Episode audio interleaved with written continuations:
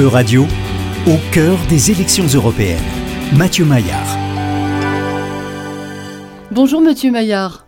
Bonjour Laurence. Mathieu, vous nous parlez aujourd'hui de la grande enquête Europe qui concerne l'opinion des jeunes Européens sur l'Union européenne à l'approche des élections européennes. Comment celle-ci s'est-elle déroulée? Alors pour mobiliser les jeunes avant les élections européennes, deux organisations, MakeOrg et Jeff Europe, leur ont proposé de participer à une grande consultation citoyenne qui s'appelait Europe. Les 5069 propositions reçues ont été ensuite soumises au vote des participants, dont les résultats ont été présentés le vendredi 10 novembre dernier. Alors quels sont les, les- les principaux éléments de l'enquête? Alors, on peut tout de suite révéler qu'un sujet a fait l'unanimité, c'est l'écologie. Sans surprise, en fait, les jeunes ont développé beaucoup de propositions sur la lutte contre le réchauffement climatique.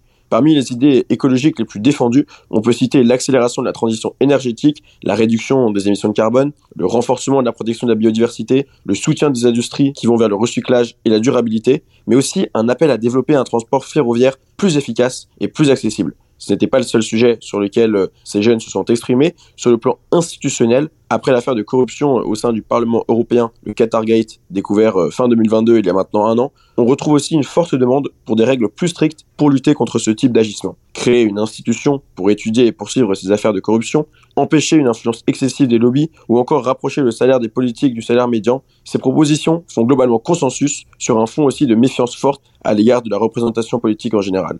Enfin, pour protéger l'emploi, les participants ont soutenu massivement l'idée du Made in Europe, notamment pour retrouver une industrie européenne et une production indépendante. Ça passe aussi par un soutien européen dans les politiques d'éducation, autant dans le salaire des professeurs à augmenter que dans la garantie d'une gratuité de l'accès à l'université partout en Europe. Et qu'est-ce qui, à l'inverse, ne fait pas du tout consensus, Mathieu Maillard? Alors, il y a une chose frappante qui revient quasi systématiquement, c'est le futur institutionnel de l'Union européenne. Si l'idée d'une Europe plus intégrée est validée, son expression dans le futur mode de fonctionnement, elle, est beaucoup plus divisée. Il n'y a pas de blanc-seing pour l'Europe fédérale, mais pas non plus pour une Europe euh, des nations. En fait, ces idées suscitent un fort débat entre les participants.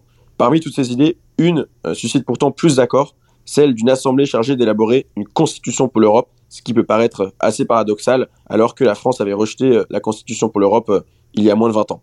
Pour le climat aussi, le mode opératoire divise. Les décisions qui sont prises au niveau européen semblent faire peur. Chaque fois qu'une proposition est relativement vague et fait référence à des mesures écologiques sans détailler le secteur spécifique concerné, elle devient un sujet de débat. Dans ce cas, la controverse n'est indépendamment du fait que la proposition soit pour ou contre de telles mesures. Enfin, si l'idée d'une diplomatie européenne fait consensus, les opinions sont beaucoup plus tranchées quand on aborde l'idée d'une armée européenne. Les avis sont très partagés sur l'opportunité de créer une armée européenne en lieu et place des armées nationales. Les propositions relatives à cette idée soulignent qu'elle réduirait la dépendance à l'égard des États-Unis en ce qui concerne les moyens militaires stratégiques. Merci beaucoup, Mathieu Maillard. On vous retrouve la semaine prochaine. Merci à vous.